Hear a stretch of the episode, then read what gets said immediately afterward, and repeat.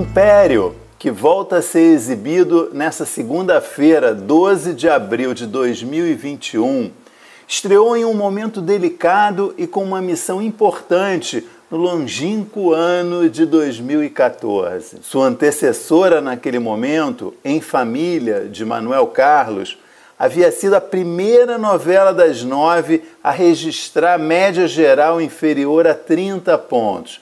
Ficou com média de 29,6. A trama de Manuel Carlos chegou a ser encurtada e terminou com apenas 143 capítulos. Já a história de Agnaldo Silva, que cumpriu a missão e elevou a audiência do horário para 33 pontos, ficou no ar de julho de 2014 a março de 2015, com um total de 203 capítulos, 60 a mais que a novela anterior. A razão do sucesso de Império tem nome, sobrenome e codinome: José Alfredo de Medeiros, o Comendador.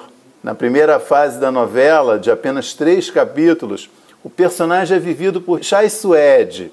É o primeiro trabalho do ator na Globo e já mostra o enorme talento do garoto. Nessa primeira fase, quem também brilha é Marjorie Estiano, como a terrível Cora. Vocês vão lembrar, se vocês ainda não conhecem, vocês vão conhecer essa personagem. Aliás, uma das maiores maluquices que já vi em novelas, e olha que maluquice em novela é uma coisa que acontece com frequência, envolve a atriz. É que a genial Drica Moraes, que vive Cora na fase adulta, a certa altura teve que se afastar das gravações por um problema de saúde. E quem que a Globo escalou para substituir a Drica? Marjorie. A, a jovem Cora voltou como a velha Cora. E por incrível que pareça, todo mundo, ou quase todo mundo, comprou essa solução e não afetou em nada em termos de audiência e de compreensão da novela. Foi incrível mesmo. Mas enfim, voltando ao Comendador, o melhor de Império.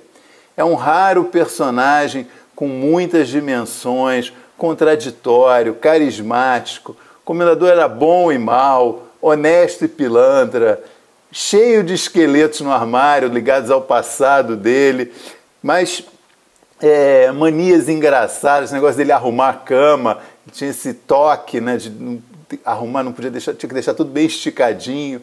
Enfim, um anti-herói, como reza a cartilha é, das boas séries e da boa dramaturgia. Nada retilíneo, muitas camadas foi vivido com muito brilho por Alexandre Nero, que tem falado disso, como da importância desse personagem para sua carreira.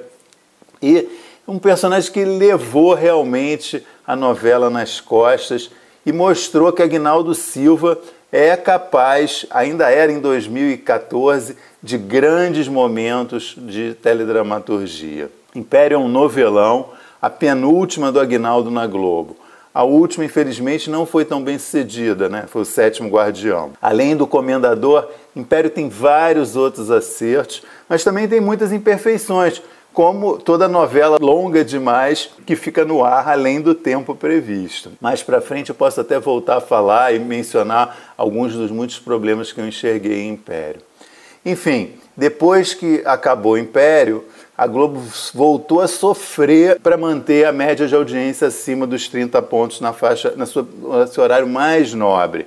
As quatro novelas que vieram depois, Babilônia, A Regra do Jogo, Velho Chico e A Lei do Amor, não conseguiram ficar acima de 30 pontos.